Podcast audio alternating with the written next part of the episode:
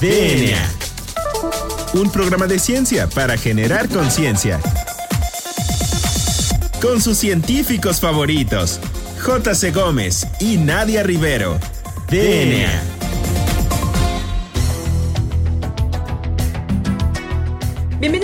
Emisión más de este su programa favorito sobre divulgación de la ciencia, DNA. Yo soy la doctora Nadia Rivero y me acompaña como todos los jueves en los micrófonos el famosísimo doctor Juan Carlos Gómez Berjan.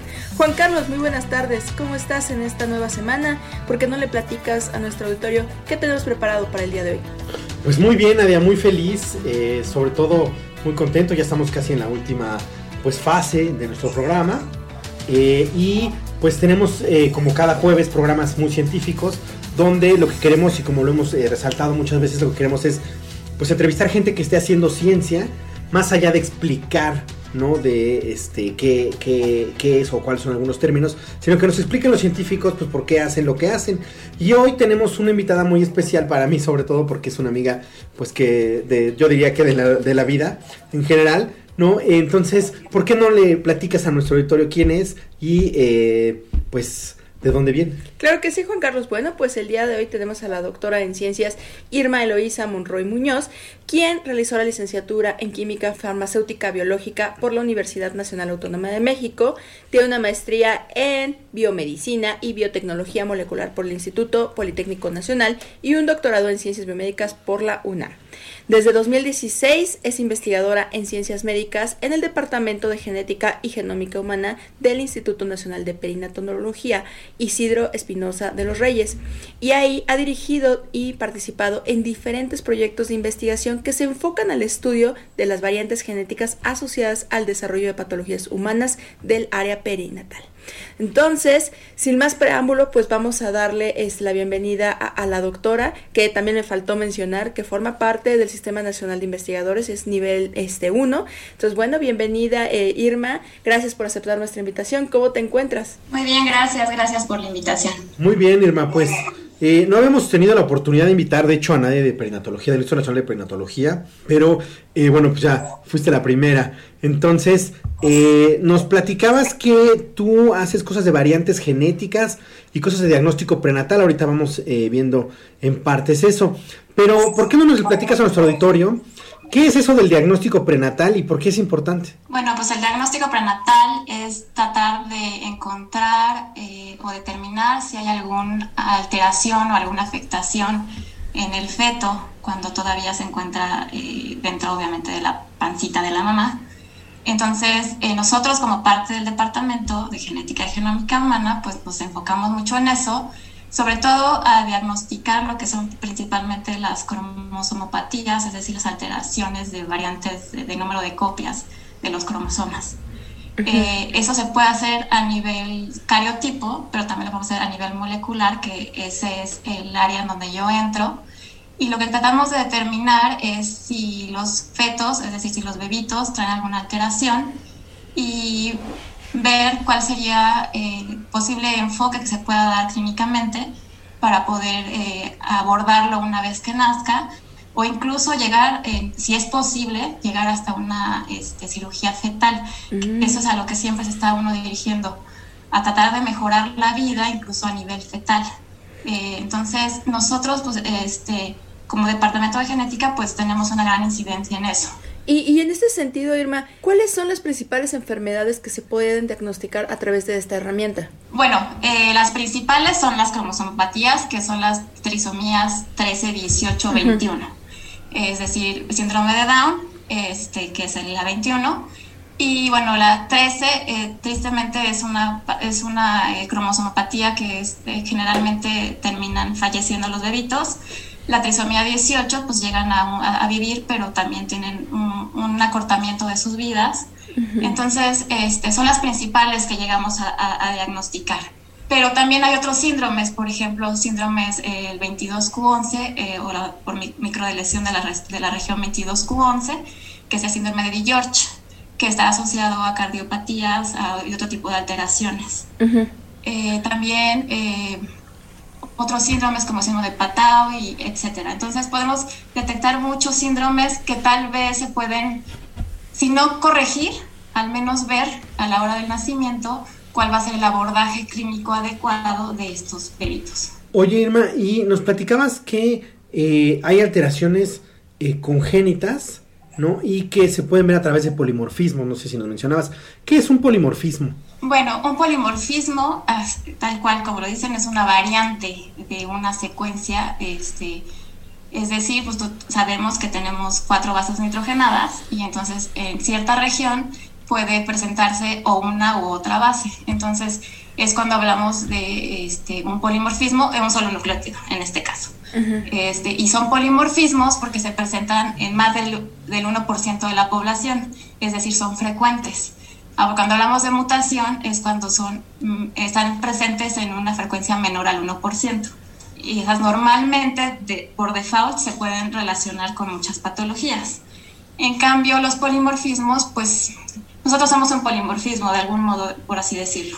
Somos variantes, somos, este, aunque compartimos gran parte de nuestro material genético, hay ciertos cambios que nos hacen específicos, que nos hacen particulares. Entonces, esas son las regiones que se pueden llamar este, como SNPs o polimorfismos de un solo nucleótido. Oye, Irma, y eh, por ejemplo, ahorita con todo lo que nos estás comentando del diagnóstico molecular y de los polimorfismos, eh, ¿qué herramientas eh, utilizan en el laboratorio? ¿Qué herramientas son las más como utilizadas? Eh, para el auditorio que no, no conoce mucho, que, o sea, cómo, digo, es difícil, pues, ¿no? Como concebir qué van a sacar el DNA, de dónde, o cómo le podrías explicar a nuestro auditorio cuáles son estas tecnologías genómicas que utilizan. nosotros este, utilizamos, hacemos la extracción, obviamente, de DNA, entonces tú partes de una muestra de sangre, de, o de sangre o de algún tipo de tejido, otro tipo de tejido más bien. Entonces, esa sangre lo que haces es, eh, en el caso de la sangre, tienes que, que, aislar las células que tienen el material genético, que son los leucocitos. Entonces, estos leucocitos, como tienen núcleo, pues tienen material genético.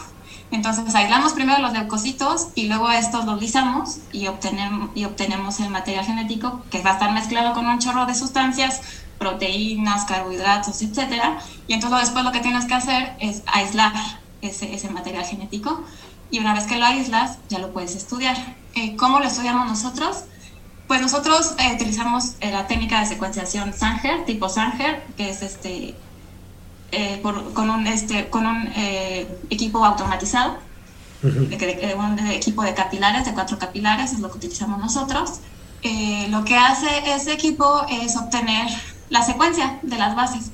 Como hablamos, que tenemos cuatro bases nitrogenadas en el DNA, entonces te va a dar la secuencia, es decir, cómo se van presentando, este, en qué orden se van presentando estas bases.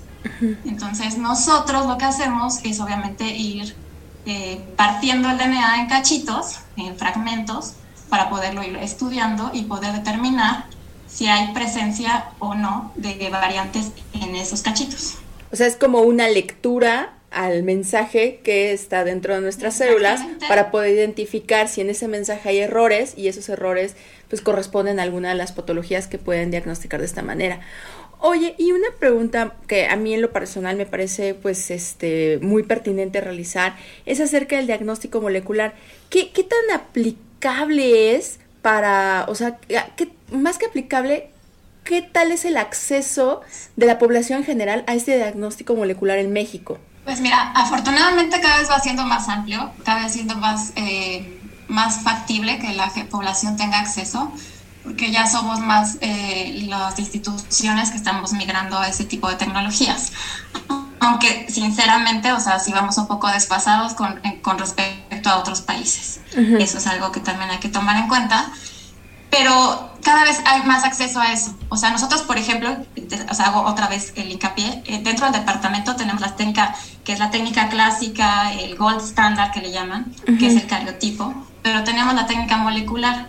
Entonces nosotros le ponemos el acceso a las, al, al, al, personal, a los pacientes de ambas, ambas opciones. Entonces, eh, aunque el gold standard pues sigue siendo la referencia, ya cada vez vamos migrando más hacia el área molecular. Entonces, gracias, o sea, afortunadamente eh, cada vez va siendo más accesible. Ok, eso es muy buena noticia para pues todos nosotros, porque muchas veces tenemos la idea de que son tecnologías que igual y no están tan a la mano de cualquiera de nosotros y que bueno, estamos viendo que están siendo aplicadas en un Instituto Nacional de Salud. Bueno, y la siguiente pregunta, Irma, es con relación a cuáles son las ventajas del diagnóstico molecular versus las, las formas tradicionales de realizar el diagnóstico? Bueno, pues una de las ventajas más importantes, y sobre todo porque es diagnóstico prenatal, es la prontitud de los resultados. Mm. Que un cariotipo eh, te puede llevar hasta dos semanas obtener un resultado. En cambio, una técnica molecular, entre dos a cuatro días tú tienes un resultado. Y a veces para la parte clínica, para la toma de decisiones, es muy importante el tiempo. O sea, ganarle una semana al embarazo es muy importante y puede hacer la diferencia en el desenlace del embarazo. Además de que es más barato, o sea, sí, sigue siendo más barato, o sea, eh, las técnicas moleculares son mucho más baratas que el, que el cariotipo convencional. ¿Y en cuanto a precisión y especificidad? Obviamente el cariotipo te ve todos los cromosomas y te llega a ver eh, cambios en, regiones grandes del, genoma que se pueden ver por cambios de bandas, ¿no? Que se llaman normalmente. Eh, las técnicas moleculares te permiten ver variantes más chiquitas. Entonces, eh, ambas tienen obviamente en ese, en ese aspecto gana, bueno, ventajas y desventajas. Pero en cuanto a precisión, por ejemplo, para determinar las trisomías 13, 18 y 21, son iguales, son exactamente las mismas. Entonces, si fuera nada más para diagnosticar eso, es lo mismo. Bueno, pues parece que vamos muy avanzados en esta tecnología y esperamos seguirla aplicando en los institutos nacionales de salud y en otros centros de atención primaria. Bueno, pues vamos a dejar hasta aquí esta primera parte de esta pues interesantísima entrevista y ya regresamos. No se despeguen de su radio, esto es DNA. Volvemos en menos de lo que tus genes se traducen a proteínas.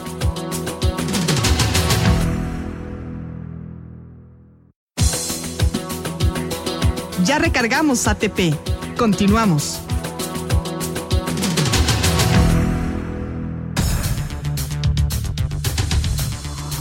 Muy bien, pues ya regresamos a DNA. Recuerden que estamos hablando con eh, la doctora Irma Eloisa Monroy Muñoz, investigadora en ciencias médicas del Laboratorio de Genómica dentro del Departamento de Genética del Instituto Nacional de Perinatología. Es la primera investigadora que tenemos de este instituto nacional y nos estaba platicando del diagnóstico prenatal y de algunas eh, pues, particularidades de, la genética en el diagnóstico prenatal. Entonces yo tenía una pregunta que me faltó este decir, nada más quería preguntarte, oye Irma, para el diagnóstico prenatal es necesario que se tomen muestras directamente de el, del pequeño, del, este, ¿Del bebé? Del bebé. feto?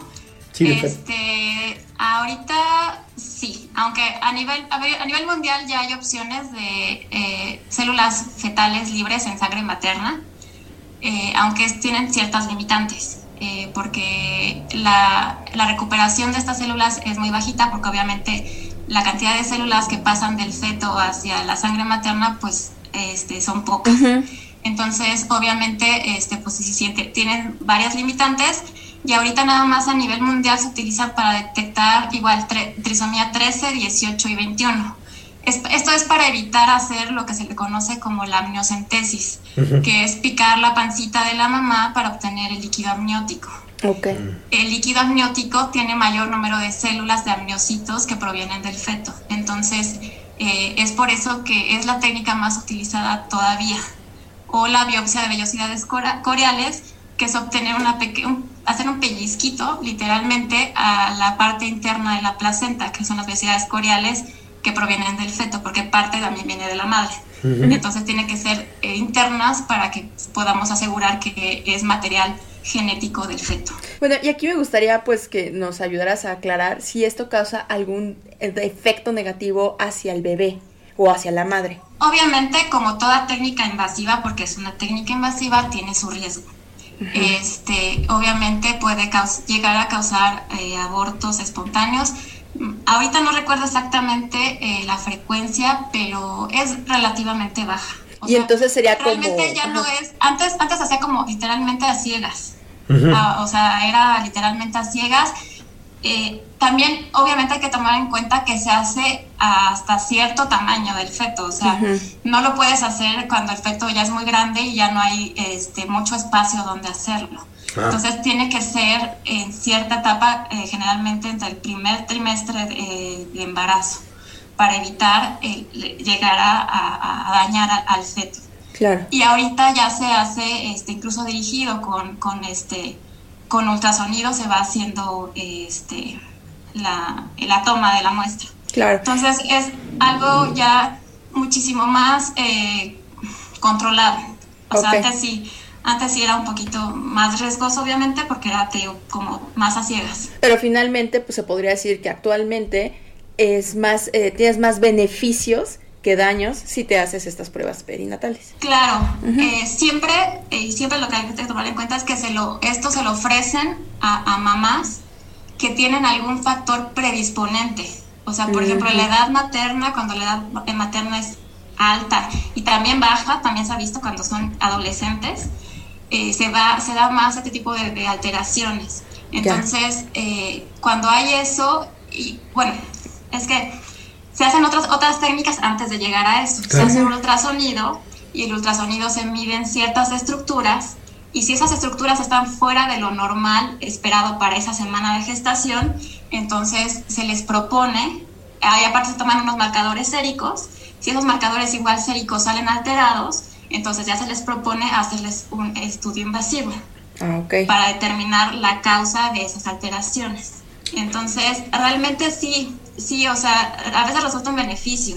Claro. Porque el que no saberlo incluso puede llegar a poner en riesgo la vida de la madre. Y entonces ahí es donde tienen que tomar en cuenta eh, ambos padres, obviamente, qué es lo que quieren. Oye, Irma, y eh, una duda, bueno, ya ahora sí, ya entrando en materia, ¿por qué no nos platicas cuál es tu tema o tu línea de investigación? Bueno, pues yo estoy buscando eh, variantes genéticas, polimorfismos de un solo nucleótido, en diferentes padecimientos. Eh, pero a mí siempre me ha interesado muchísimo las cardiopatías congénitas. Mm. Las cardiopatías congénitas son enfermedades cardíacas que se, que, se, que, que, se detectan desde el nacimiento, o sea, que tú la traes de nacimiento. Eh, ¿Por qué me interesan estas? Pues porque se sabe que las cardiopatías congénitas son la tercera causa de muerte en niños entre 1 y 4 años. Mm. O sea, es muchísima la, frecuencia de estas. Y bueno, eh, obviamente lo he ido enfocando, este, este interés lo he ido enfocando a lo, que, a lo que vemos más en el instituto, claramente. Eh, yo estudio la persistencia del conducto arterioso. ¿Qué es el conducto arterioso? ok, sí. Eh, hay que hablar primero de cómo se da la circulación, ¿no? La circulación normal en un adulto, en un niño normal. Entonces, eh, tú tienes la aorta, llega la sangre no oxigenada a la aorta derecha, pasa al ventrículo derecho y de ahí este, eh, a, la arteria pulmonar y se van a los pulmones para oxigenarse. Después regresan del lado izquierdo a la aorta izquierda, al ventrículo izquierdo y de ahí se va por la aorta al resto del cuerpo para oxigenarlo. En la etapa fetal como los pulmones no están desarrollados, lo que tiene que ocurrir es que se tiene que hacer un cortocircuito para que esa sangre, eh, como no va a ir a los pulmones, sea oxigenada a través de la placenta. Mm. Entonces, es una estructura, el conducto arterial es una estructura importante durante el desarrollo fetal, pero al nacimiento se tiene que cerrar para que se dé la circulación de forma normal. Entonces, la, eh, la persistencia se considera cuando después de tres meses el bebito sigue teniendo este conducto arterioso permeable, es decir, abierto, por así decirlo. Entonces, a mí lo que me interesa y lo que me ha interesado ver es como todos estos bebitos eh, son sometidos a tratamiento con, con, inhibidores de la ciclooxigenasa, es decir, eh, sustancias que inhiben la producción de prostaglandinas, pero estos bebitos, como son generalmente bebitos pretérminos, es decir, muy chiquitos, que no llegaron a la etapa de gestación necesaria para poder vivir de forma más adecuada, entonces estos bebitos, este, obviamente, si tú les metes un fármaco, pues agravas más su condición, porque obviamente sabemos que los fármacos pues tienen efectos adversos y que entre más chiquito sea el bebito, pues mayores son los efectos adversos que se pueden producir. Entonces, lo que yo trato de hacer es tratar de llegar tal vez a marcadores, que bueno, esa es la idea al final, llegar a un marcador genético que tal vez me pueda permitir predecir si esos bebitos van a cerrar o no van a cerrar con tratamiento farmacológico. y evitar exponerlos a los efectos adversos de tratamiento farmacológico.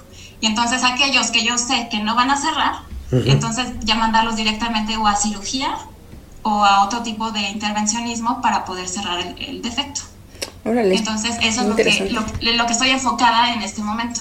Ok, pues suena muy interesante y realmente se ve la aplicación de la biomedicina en la sociedad. Claro, o sea, siempre, y es lo que, lo que tenemos de recordar, que los científicos no somos nada más eh, que queremos hacer nuestros experimentos locos en el laboratorio y ya. Siempre estamos buscando eh, lograr algo que sea aplicable para la sociedad. O sea, esa es la realidad. Oye, Irma, y este para que la gente eh, nos pueda captar lo que a veces estamos platicando, ¿por qué no nos explicas qué es un biomarcador genético o molecular como nos estabas platicando? Pues un biomarcador así en general es una sustancia eh, puede ser una parte del DNA, eh, eh, un RNA, un microRNA, por ejemplo, bueno, eso ya sería hablar de otro tema, una proteína que nos puede ayudar a predecir algo. En este caso, por ejemplo, me daría predecir si vas a, responder o no al tratamiento farmacológico. Claro. en otras situaciones me puede decir que es un marcador de cierta enfermedad, ¿no? Entonces sabes que si lo tienes, pues a fuerza este, vas a desarrollar la enfermedad. Entonces, esos son los biomarcadores, son eh, ciertas moléculas que nos permiten predecir algo, ya sea una enfermedad o, alguna aplicación. Oye, Irma, y una pregunta, eh, regresando a esto de los biomarcadores.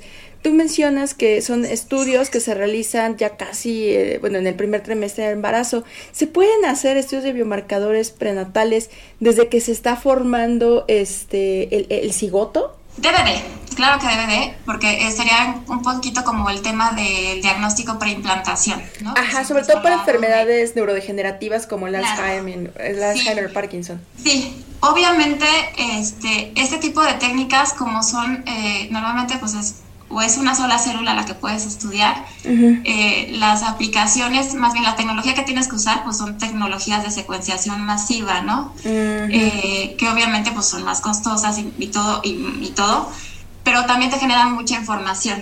Entonces también ahí tienes que tener un poquito de consideración en que no toda la información te puede servir al final. Claro. O, o, tal vez te pueda dar más información de la que tú quisieras saber, ¿sale? Entonces, pero sí, eh, claro que sí, o sea, yo creo, considero que sí se podría.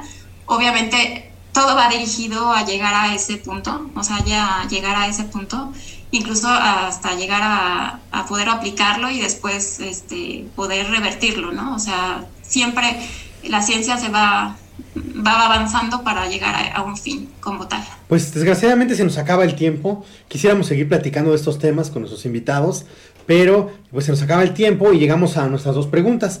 Eh, la primera pregunta, Irma, eh, sería si tienes alguna recomendación para el auditorio eh, de algún tema, algún programa este, en general de esto de, genética, para que se, se, pueda como empapar un poquito el tema o conocer algo del tema. Ah, bueno, pues les recomiendo una serie que todavía no sé si siga todavía disponible en Netflix, que se llama Orphan Black, que justo habla de clonación genética.